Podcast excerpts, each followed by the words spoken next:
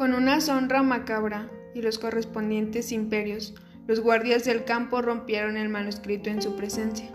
En dos o tres minutos destrozaron su trabajo y sus investigaciones de años, aquel libro en el que había depositado tantas esperanzas.